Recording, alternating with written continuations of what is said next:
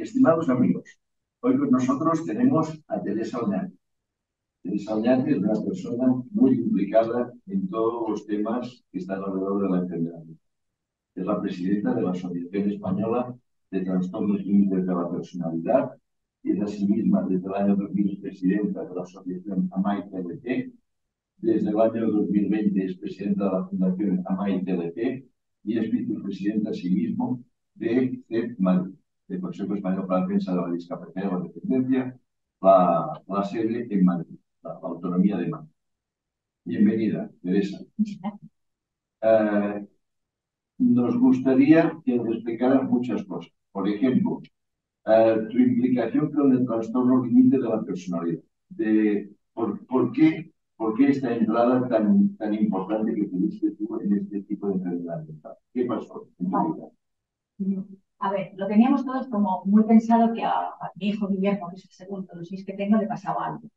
Lo detectamos desde pequeñito porque notábamos que hacía, que cogía mal un tomadas, y que no se podía estar bien, que era un chico genial, fantástico, como sigue siendo ahora, divertido, guapo, porque es insultantemente guapo, y, y no sé, un tío muy vivaz, muy charchita, pero había un puntito él si teníamos que estar en Madrid tenía que ir a Jaén, primero iba a Galicia a ver un pescozo a alguien y luego a por acá. O sea, él las cosas sencillitas jamás. Pero es que tenía un encanto especial. Era, yo que sé, jugaba muy bien al fútbol, corría que daba gusto, pero poquito a poco, porque igual los de los 12 años y cosas así que es cuando nace mi hijo, el pequeño último, vienen a Barcelona unos señores que van de la Cataluña, que eran especialistas en productos de de la y le llevé a ver qué dijeron que efectivamente parecía que tenía algo, los miraban a través de, ojo y le mandaron tomar magnesio, hacer muchísima gimnasia, y lógicamente hacíamos todo en casa. Guillermo, que manda, o sea, Guillermo es un líder y a lo que quieres hay que seguirlo. Y él te va a cada pauta y así sigue. Bueno, Guillermo es, también me apasiona. Bueno, la cosa es que con todo este jaleo, eh, tengo una cuñada aquí en Barcelona y que me dice que Guillermo quiere que tenga algo y en ese algo vamos mirando lo que tiene, empezamos a ver cómo hacen todos los trastornos tiene de la personalidad, de, de psicólogo, psicólogo, de psiquiatra, nadie sabe diagnosticar, nadie sabe lo que tiene, porque el trastorno límite es muy complicado el diagnóstico, muy complicado. Y es uno de los principales problemas que hay. ¿Por qué? Porque no tienen diagnóstico. No es cuando nace, no. Todo el tiempo es cuando sale este problema. Pero afortunadamente, me remite a un grupo de señoras que, como todas las asociaciones del mundo, se apuntan cuatro señoras. Me dijo que le pase, y a tuyo que le pase, y que Y hay una que tiene dinero, y la que tiene dinero, afortunadamente, que la gente se mete para la que tiene dinero, son las que nos hablan muchas de estas cosas, se va a Estados Unidos. Y allí oye la palabra borderline, hay mucha. Viene aquí, y entonces empiezan a buscar a alguien que les pueda un poquito asesorar. Y sale una persona que sabe muchísimo de esto, Vicente Rubio, que es el que más sabe de trastorno límite en ese momento y está. La vida está llena de, yo no sé si son coincidencias, pero que a veces pasan cosas, pues porque la vida no llega así. Hay una de las personas, un diputado, un rollo que tiene un hijo con un trastorno límite de la personalidad. ¿Y qué pasa? Que le monta una unidad de trastorno límite en Zaragoza. O sea, bendito salió. Ojalá que todos los diputados que están en el Congreso chupando tuvieran un hijo de trastorno límite. Porque la verdad, coño, me algo útil. Entonces, ¿qué pasa? Que como lo tiene, nos favorecemos a los demás, que de eso se trata la vida, de repartir. No, no, eso no se hace. Entonces, ¿qué pasa? Que gracias a esto, estas señoras tienen un punto de referencia. Y una persona que les va a explicar, que les va a dirigir, que va a ayudar a sus familias. Y la asociación se llamaba que es la que se forma hace 20, 20 años, que tú ya sé que quiere, yo de presión potenciándose la asociación. Bueno, a lo que te voy. Entonces, ¿qué pasa? Que como tenemos esta sabiduría ya de Vicente Rubio, estas madres se sienten como más afortunadas, como más acompañadas y montan la asociación. Esa es la que se formó el 17 de enero. ¿Qué pasa? Que esto se empieza a esparcir como la aceite. Oye, porque las señoras saben que somos mudas y nos jolines, pero estamos fuera. Y, ay, tenía mío, tenía tuyo, y se empieza a formar así, y empieza a haber un núcleo dulce. Esto empieza en la calle General Orao, en la mesa Camilla, luego se van a la calle Magallanes, y ahí es cuando Nani, la María Fernández Arrieta, me engancha. Acá tú me enrollo. Hablamos de muchas cosas de British cosas. De y ¿por qué no te metes aquí? Que no, Nani, que no me mires. Y me digo, Entonces. Y la condición que puse es que como había una demanda tremenda, yo quería un local mayor. Si no, yo en una no encontraba un local mayor. Porque o tienes espacio o no puedes trabajar y ya está. Nos pasábamos consultas en la escalera porque no había sitio, no daba narices. Encontramos, encontramos el sitio que tenemos, la calle Coslada, y allí, que es un local aparentemente grande, se me ha quedado pequeñísimo, tengo 250 metros de consultas, y no hay ninguna. Por eso buscamos una, un lugar mayor, 500, 600. Vale, ya cuando tenemos esto, empezamos a trabajar, a trabajar, a trabajar. Y ahora tenemos, un, atendemos muchísimas Claro, nosotros estamos dando cerca de, cerca de 3.000 consultas terapeutas al año. Ya me contarás tú, tengo, tenemos 17 psicólogos, dos psiquiatras, dos trabajadores sociales, un terapeuta ocupacional, dos personas en comunicación, tres en administración, y los que no cobramos, que somos de la Junta de San Otra, es para que la administración nos tenga en cuenta. Y la administración cuando me ven, que tú, por cierto, ¿no ves con cara de pedir? ¿Verdad que no? Pues ya está. Y me dice, no querrá el dinero, ¿verdad? No voy a salir con cara de pedirte dinero. Ah, no, yo lo que quiero es que me dejes trabajar, querida administración. Que no me pongas chinita. Déjame trabajar. Es lo único que os pido. Pero todo el día te están poniendo chinitas. Y hacen como los niños. Se, se cabrean y te piden chupachú, se cabrean más. O sea, tú dirías que más que facilitarte tu trabajo, te lo complica. Tocan la ¿eh? Es verdad, que lo tuyo. Que lo sabemos todos. Lo que pasa es uno que lo dice, todo lo que no lo dice. Yo, como he dicho la ley, que es el presidente de Madrid, Teresa, ¿cuántos años hecho? Uno, José Manuel. Sí que no soy capaz de hacerlo porque no les gusta que les diga la verdad. Pero bueno, si es que no es que yo no estoy barriendo para mí, yo te estoy quitando trabajo, querida administración, y encantada de la vida, porque creo que es una labor social el ayudar. Así por lo menos me dan a inculcar en casa, que no tengo nada por mí, sino porque había una persona, yo soy católica apostólica romana, y eso amoraba mucho que lo diga, porque yo soy así, cada uno lo que tenga el moro, y cuando soy de derecha, pues ya lo Y entonces, ¿qué me pasa? Que como me han inculcado que tengo que compartir, porque yo no me he ganado nada en esta vida, todo lo primero me ha caído del cielo porque había dado la gana, mi obligación es repartir y es la mejor bendición que te puede pasar en la vida. Tener el lujo de poder ver algo de lo que tú tienes. Yo me siento muy contenta de la enseñanza que dado en mi casa y eso es lo que les he transmitido a mis hijos. Mis hijos ayudan en Amay todo lo que pueden y más. Y cuando Guillermo, que está ingresado en un centro de cinco estrellas que se llama San Juan de Dios, que ojalá, en lugar de tanto pinganillo en el Congreso, se lo gaste en poner residencias para gente que lo necesita, no solamente la enfermedad mental, sino gente que está debajo de los puentes. Esto es una tragedia ver a esta gente. ¿Qué han hecho, Dios mío? ¿Por qué están ahí en lugar de en un sitio que les puedan atender con cariño, con cantidad de cosas? Es que yo no entiendo esta sociedad, te lo digo de verdad. Es muy grande esta sociedad. Yo no quiero. Pero permiso para, si lo podía decir, me has dicho que sí. Tu, hijo ha estado de 10 años en la cárcel. 10 años y 7 meses. 10 años y 7 meses en la cárcel. Y ahora está en un hospital psiquiátrico. Sí. me gustaría que nos explicaras uh, por qué estaba en la cárcel y no estaba en un hospital psiquiátrico. Me gustaría que te explicaras un poco las personas con el trastorno límite de la personalidad qué características tiene, porque no todo el mundo sabe exactamente qué es el PODP, y también un poco qué es la patología O sea, son de hecho tres preguntas. Uh, ¿cómo, ¿Qué características tienen las personas afectadas con trastorno límite de la personalidad? Uh, ¿Por qué tu hijo um, estuvo 10 años en una cárcel y no en un hospital psiquiátrico? ¿Eh? Y, y más Lo de la patología. Y de la patología. Vale estamos contentos, de lo que nos acuerda uno se acuerda de otro. Somos una, somos una cosa. Es como la energía que tenemos y lo que sabemos. Y luego el foco filtro, porque yo decía a mi madre, mire, a medida que vas cumpliendo edad, vas diciendo lo que te da la gana. Yo toda la vida lo he hecho y ahora ya no, no, no, nada. no tengo nada. Lo primero de todo, yo soy mal. Eso es muy importante. No soy ninguna profesional, ni psiquiatra, ni psicóloga. Esto. Entonces yo no sabré explicar, como lo podría hacer Fernando o Ana, porque los que tengo yo, el trastorno límite como, como lo definen ellos, que la verdad tiene unas palabras muy Pero yo más o menos diría que tienen una inestabilidad emocional muy grande, que no son capaces de soportar pues, los avatares que te da la vida. no son capaces de aguantar la frustración, lo aguantan muy mal.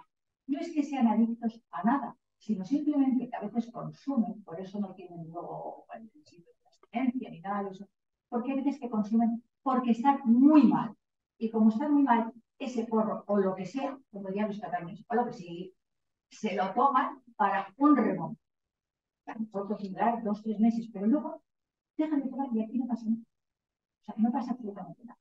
Les gusta el sexo más con tonto la vida. O sea, se pueden acostar miles de veces con quien sea sin tener ninguna precaución de ningún tipo. Pero ninguno. Es más, alardean un poco que, jolines, esta noche ya, ya que parece camino de la capital, que portate un poco, porque te has pasado tu pueblo, sé. Pero bueno, ¿qué pasa? Eh, se agarra mucho la efectividad. Cuando te digo esto, quiere decir que cuando se hacen amigos de alguien, que para ellos es el amigo del alma, y para el amigo del alma eres un conocimiento que te acabo de conocer y se ha acabado, pero cuando ese amigo del alma no les coge los 40 veces que llaman por teléfono, ya tenemos la crisis. Porque eso, que habían depositado todo ese afecto, todo ese cariño, toda esa entrega, no le corresponde. Se sienten olvidados, abandonados. ¿Quiénes son los que más les ayudan? Como siempre, la familia. La familia somos el motor de la sociedad, el motor de todo. Algo que se quieren cargar y no se dan cuenta que el día que se carguen a la familia, a tomar cosas. Pero bueno, son justitos positivos. Entonces, ¿qué pasa? Que la familia, que creo que es algo muy importante, somos los únicos que somos capaces de entender a nuestros hijos. Y a veces nos cuesta mucho. Pero también, como somos, por decirlo de una manera, la, barrera que tienen, arremeten contra nosotros. O sea, pasan del amor al odio hacia nosotros con una facilidad Esta, este trastorno límite es como que como unos tipos de sierra, porque el bipolar también es un poco, pero son más distendidos. Por ejemplo, hoy estoy muy arriba y puedo estar tres, cuatro o seis meses viviendo la muerte y luego se caigo abajo. Pero tiene una cosa buena, que tienen alguna medicación que les sienta bien. Nosotros no tenemos ninguna medicación, de ahí que vivimos, somos unos supervivientes, porque no hay ningún laboratorio que nos ayude, es que ni nos miran, porque no tienen la pastilla maravillosa para los míos. Ojalá la hubiera, porque ahora el mío toma más pastillas que la farmacia. Con esta estoy bien, con esta estoy mal, con esta me regulo, con esta no. Eso es verdad, porque si está en Dios, habla perfectamente, no está con la borra. O sea, no tiene nada que ver, es un antes y después de conocer. ¿Por qué? Porque hay profesionales ahí dentro. Y una cosa muy importante, el trastorno límite necesita saber que le quieren. Y San Juan de Dios esto lo hace. Espera, espera se sabe el nombre de todos, los cuida. Y eso es trastorno No hace falta sentirse querido. Lo tiene que ver, son fieles como los perros y te huelen cuando no estás bien. Un ejemplo tonto. Guiller está ingresado en San Juan de Dios, que ojalá hubiera más centros de San Juan de Dios, lo digo de verdad, no sé si lo he dicho, pero... No Por ejemplo, pero además, ni lo recuerdes. Ahí está, pero no solamente los trastornos límites, las personas que están discapacitadas y ven un profesión no pueden bajar ¿Por qué? Porque sus padres no podían montarlo, menos por su hijo. ¿Y dónde se han quedado? Tú lo sabes, en la calle, porque han tenido que dejar de trabajar, no. Sí, todo es igual, cualquier tipo de Pasa que yo no quiero estar dentro del grupo de la discapacidad general. ¿no? Yo quiero una discapacidad para el mundo. Eso fue lo que te dije con eso. de tonterías que yo tonta tengo lo que yo quiero. Nada. Entonces, ¿qué pasa? Que como realmente estas personas necesitan cariño y tal, y lo que te decía, de los picos de sierra, estos muestros de repente están en lo más alto de la forma. Y, y a los dos minutos están abajo de la tierra. O sea, y seguirlos es muy, muy complicado, pero muy complicado. Acabas. Las familias sufren muchísimo. Muchísimo. Muchísimo. muchísimo. Pues hay por experiencia. Y por eso, ¿qué hacemos? Tratamos básicamente. Hay pero siempre, de hecho, esto nació por familia de familia. Les tratamos, les cuidamos, les damos terapias individuales, terapias grupales, les hablamos y sobre todo les decimos lo que no hay que hacer cuando el hijo está en ese mal. Siempre dicen que hay un antes y un después de la escuela de familia. La familia hablamos una vez al mes, siete, siete, perdón, siete horas, no, siete horas Y es verdad que hay, hay de alguna manera que cuentan contra, pues yo estaba haciendo tal cosa. ¿Y cuánto tiempo llevaba haciendo tal cosa? Y te salta una, por 10 años, y dices, niño, ya es hora de que cambies, ¿eh? esto no funciona. si durante 10 años no está haciendo lo mismo, es que nadie me ha dicho lo que tenía en. Es muy difícil diagnóstico. Es más, hay diagnósticos erróneos porque ha sido difícil. A Guillermo, cuando le diagnostican, cuando contábamos cosas de él, me lo diagnostican dentro del cárcel. Guillermo, por la brutalidad, ya tenía una discapacidad de un tanto. Y me ingresan en la cárcel porque rompía cristales. Ese es su pecado mortal. No tenía otro. Y yo decía, Guillermo, para que veas cómo era Guillermo, más listo, Guillermo, ¿por qué rompes cristales? Tomar, que hay unos jamones de jabón por detrás, ¿para qué te cuento? y es que era la leche, digo, Guillermo, madre, era lo que le gustaba el chico. Vamos, que yo tenía un restaurante en Madrid, pero pero que te quede ¿qué hacía la criatura? Sí que estaba mal. Los escaparates. Me tiraba. Sí, sí. Y luego, cuando había algo, porque era rango, se quedaba esperando para decir, ¿cambias?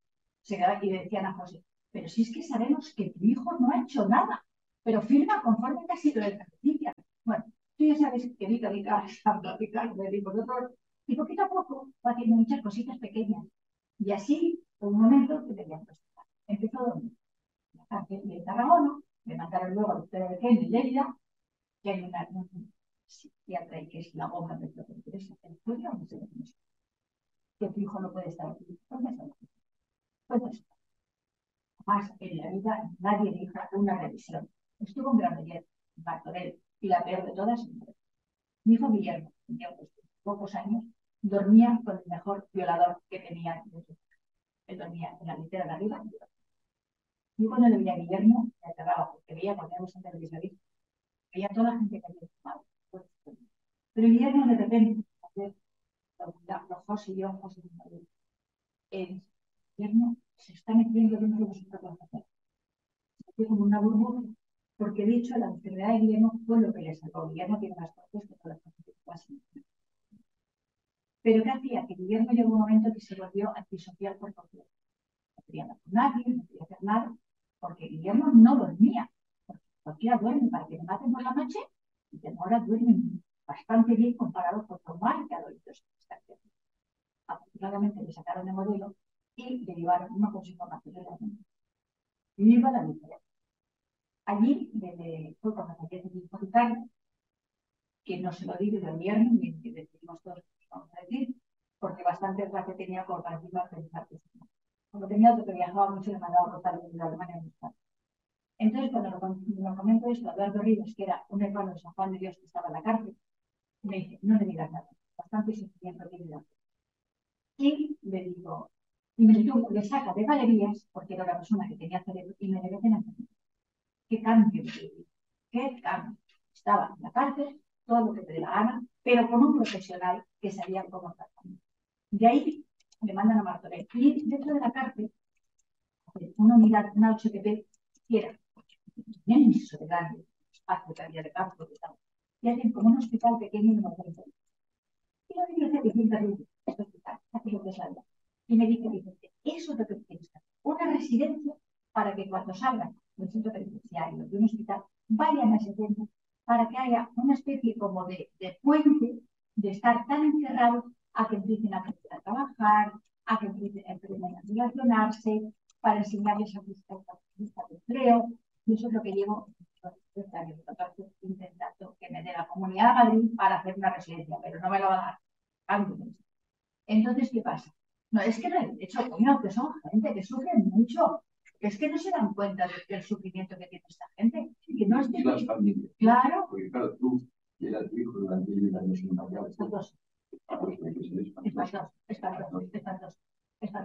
y Guillermo, bueno, cosas para. Si yo cuento cosas de Guillermo, es porque Guillermo, me lo han dicho, por ejemplo, Carrasco, mucha gente, que es el auténtico televisión. O sea, que le coges a Guillermo de modelo y eso es. Guillermo, cuando íbamos a ver a modelo o a donde fuera, que los, los menos de familia, Guillermo asqueroso, estaba grabado, una mierda como estaba todo.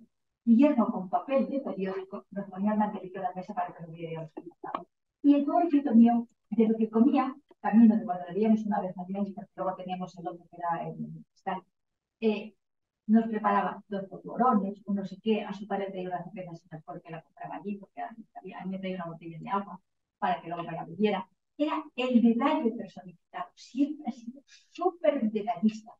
A mí era chiquitito porque no me acuerdo, La cogía por la mañana, me voy a por la tarde, me acabo se acabó. Ah, toma, te lo he cogido para ti. Igual que más, Es la, persona más detallosa que puede haber en esta. Y la persona que mejor trapichea de. Este tío trapichea. O sea, es, es, el, es el, yo diría que es que reúne todas las porque tiene muy pocos defectos, simplemente, bueno, que le da la madrina que parte cosas y añade el factor TLP en lugar de Pero bueno, tiene tantas cosas buenas que cuando le incapacitamos con el juez y con todo el mundo, y mis hijos, junto conmigo, le contamos a la juez todo esto, me pregunta, ¿por qué quieres incapacitar a Guillermo con todo lo bueno que tiene? Yo tengo un hijo que Guillermo, yo que es el de esta casa, y le dice Gonzalo, Guillermo, precisamente porque queremos incapacitar por eso, porque queremos que no se haga daño. Queremos disfrutar de nuestro hermano. Y es verdad, disfrutamos de él. Quiere a sus sobrinos a muerte, a sus hermanos muchísimo. Bueno, cuando está con la marca de machista, les extraña. Pero tiene tantas cosas buenas que yo creo que no solamente es Guille, sino cualquier persona que tiene una enfermedad mental, que es que en el fondo, yo os lo he contado más de una vez, pero te lo voy a volver a contar porque vale la pena que lo contemos, querido. Esto lo vi en la Paz, en Barcelona. Y ponía un cartelito que decía algo así, como que hay un bueno en el cielo. Y los ángeles están todos muy revoltosos y le preguntan a Dios. Dios les pregunta a ellos, ¿qué os pasa? Pues padre, es que nos han nacido un niño especial y no encontramos a nadie. Y tenemos que buscar una familia especial para que esté con él. Y yo estoy muy orgullosa de ser esa familia especial para tener a mi hijo. Está sucediendo una cosa en España que no es razonable. Y es que una persona enferma mental, porque una persona con hijo que está rompiendo escaparates y que la cogen y después sale y vuelve a romper escaparates, está claro que es una persona que, que, totalmente no está afectada. Esta persona, uh, ¿cómo puede ser que un juez uh, ponga ¿Cómo puede ser que el Estado tenga más de un 30% de personas con enfermedad mental en las cárceles? No, o sea, no, no es su lugar, no es su lugar, es como si no le tienes, te duele los riñones y te ponen en la cárcel, o te rompes una pierna te llevan a la cárcel. Pues estas personas, eh, una enfermedad no les puede llevar. Esto, esto es un tema que el Estado, el Estado y, los jueces tendrían que, que ver que, que, no se resuelve, porque en la cárcel lo que puede pasar es que empeore la única cosa, en el caso de Hugo, es que no continuaba rompiendo escaparates, pero no es su lugar. evidentemente, evidentemente, el sufrimiento de Hugo y el sufrimiento de la familia, bueno, pues es, es, increíble, ¿no? Y el Estado, si no resuelve esto, mm, pues, pues tiene un problema muy importante por resolver que se tendría que, poner a ello. Nosotros vamos a pedir a instituciones penitenciarias uh, para hablar de este tema. Las cárceles donde estuvo el grupo son más ¿no? Son de la Generalitat y una, y al final acabó en Navalcarnero. Sí, no, después las, el resto de cárceles en España están consideradas de instituciones penitenciarias. Uh, si no estoy equivocado, hay dos cárceles que tienen módulos psiquiátricos. ¿eh? Sí, hay dos cárceles con módulos psiquiátricos, después el resto de cárceles no tienen módulos psiquiátricos. Entonces, eh, es un tema que se tendría que resolver. Para, para quien no lo conozca, uh, muchas personas con trastorno de la personalidad, así mismo también tienen adicciones. Uh, adicciones, por ejemplo, a los porros. Hoy he estado esta mañana con, con la Asociación de, de, de Patología Dual y nos comentaban a los porros, a los porros. Hay poliadictos que tienen varias adicciones, a la cocaína, a la heroína, al sexo, al juego, a, a comportamientos tipo bulimia, anorexia, uh, y que con la edad incluso van mutando. Y esto sí que te lo quiero preguntar. Ellos, ellas eh, eran mujeres todas. Yo digo, ¿cómo es que en todas las asociaciones de enfermedad mental sois mujeres? Y me dicen, porque los maridos están trabajando y somos nosotros los que nos preocupamos de los que va, ya me está bien la explicación. Entonces, eh, me decían... Yo ahí no estoy de acuerdo. ¿No? No. Te voy a decir por qué. Y siempre cojo de ejemplo a mi hijo, ¿eh?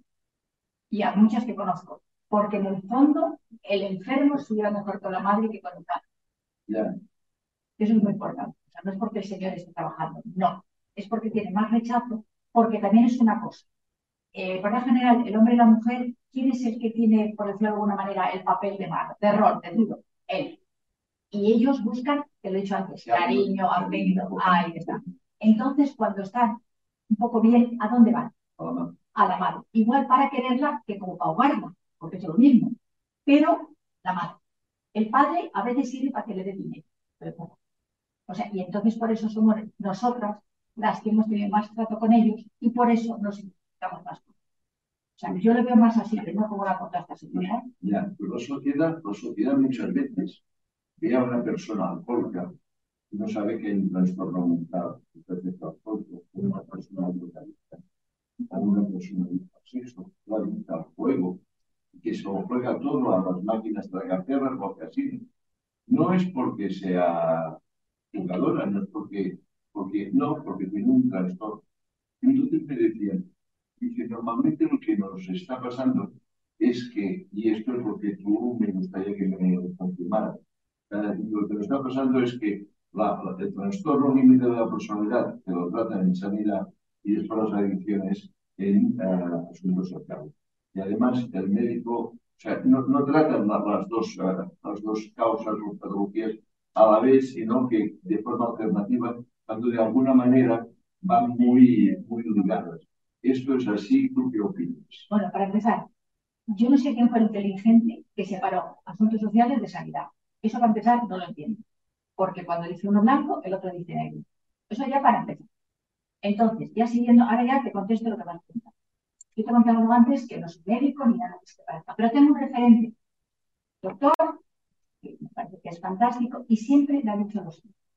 Cuando una persona tiene una bulimia, vemos a tratar de la bulimia, pero no vemos, no rascamos para ver dónde viene. Y le viene de que tiene una enfermedad mental, concretamente, básicamente, casi siempre el trastorno anímico. Luego, para quitarle esta bulimia, para quitarle lo que sea, esto no va a Primero hay que ir al fondo de la cosa hay que ver por qué tiene esto. Y es porque tenemos la que por la general solo es un trastorno de la Vamos a tratar de, la enfermedad y luego ya va a ser mucho más fácil. No podemos para nada quitar el porro si sigue con la enfermedad porque su vida va a dejar el porro, porque le va a hacer falta. Y ahora un ejemplo que, como dicen los de pueblo, se te van a romper las carnes.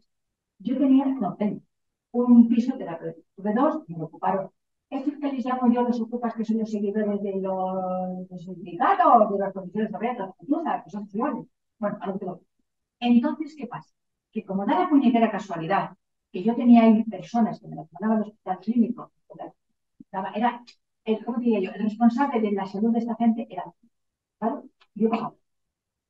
Y un día voy a ver a las chicas que teníamos por total, hemos llegado a ver 10 y y me dice, Verónica, ¿qué haces? Era una quemadura entera. Se había quemado con una Aguántate esta. Buenísima, pero esta no te digo bien. Lo siguiente, porque la unidad de trastorno clínico no es que le hayan tratado bien, también lo siguiente. ¿Cómo es esto? Teresa, el dolor interno que te cuesta grande que no lo puedo soportar, por eso me digo. Yo ese día para mí fue un antes y madre mía, lo que tiene que sufrir estas personas para que se hagan estas cosas. Y me contestaron también, ¿sabes por qué hay veces que cuando empezamos así, nos cortamos la corazón, empezamos un poquito para tener dolor y no hay veces que se van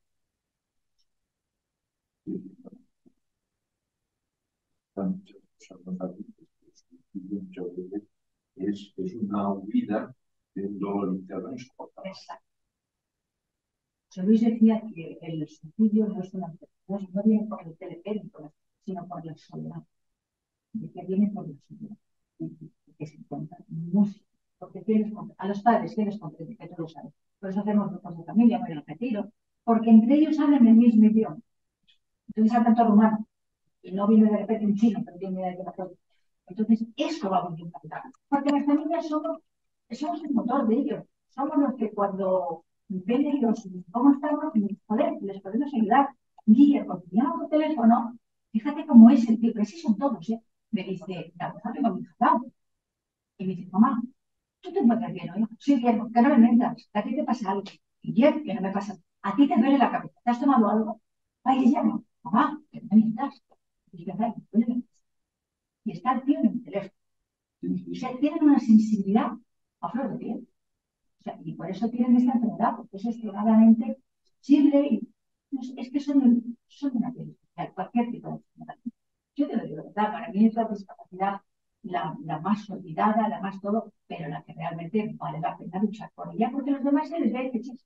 La mental, la enfermedad mental es muy dura. hemos pasado uh, unas jornadas hablando de, de la depresión En España se suicidan cada día 11 personas. Cada día 11 personas. Personas de tipo de personas cada año.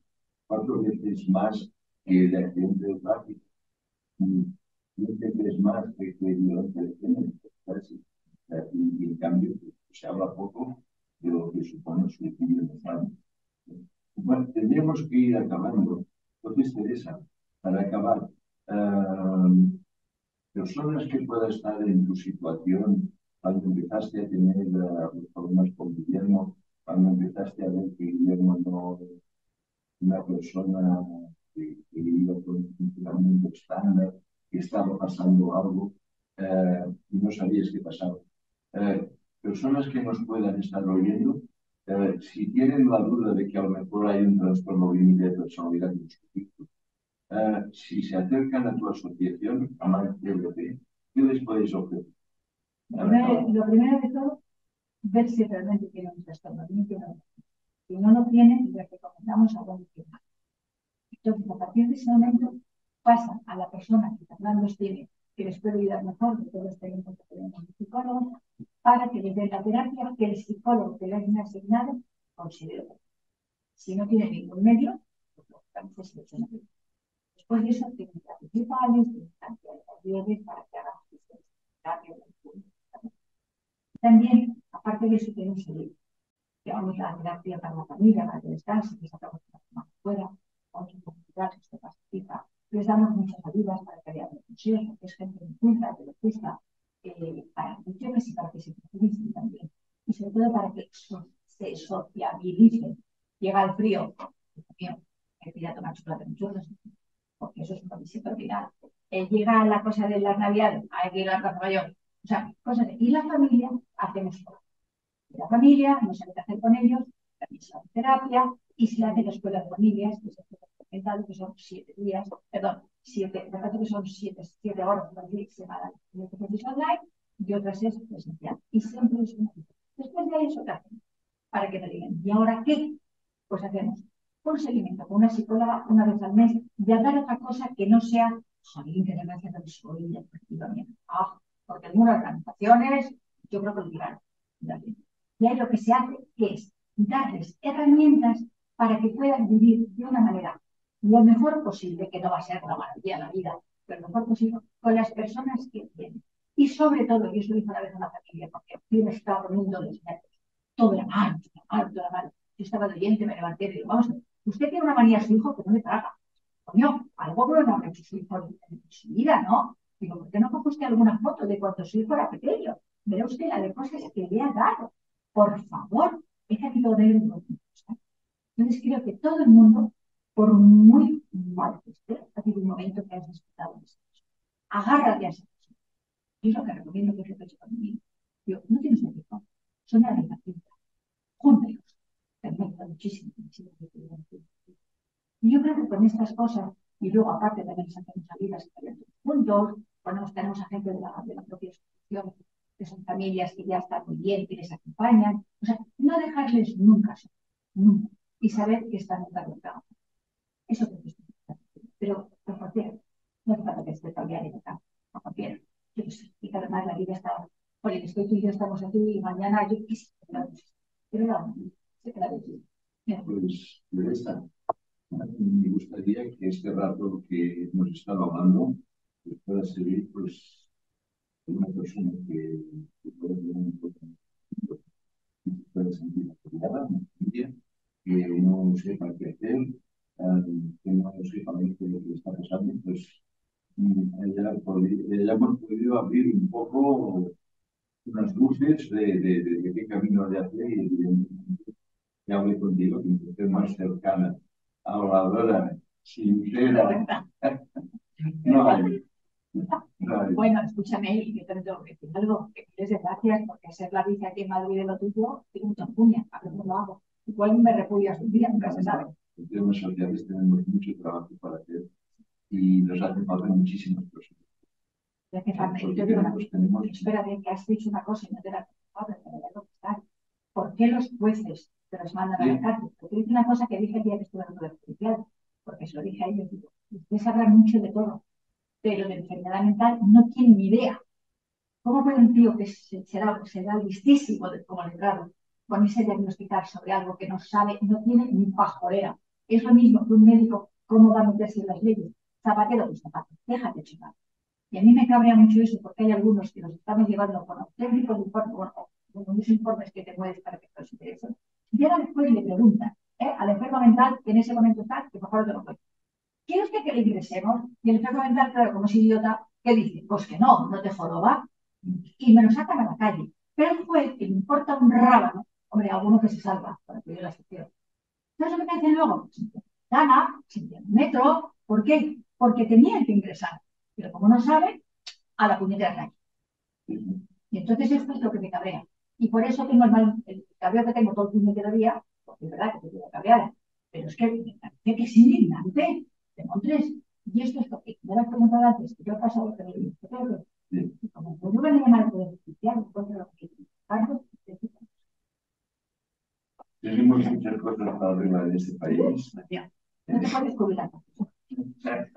No Lo intentaremos, intentaremos jubilarnos e intentaremos arreglar todo lo que podamos.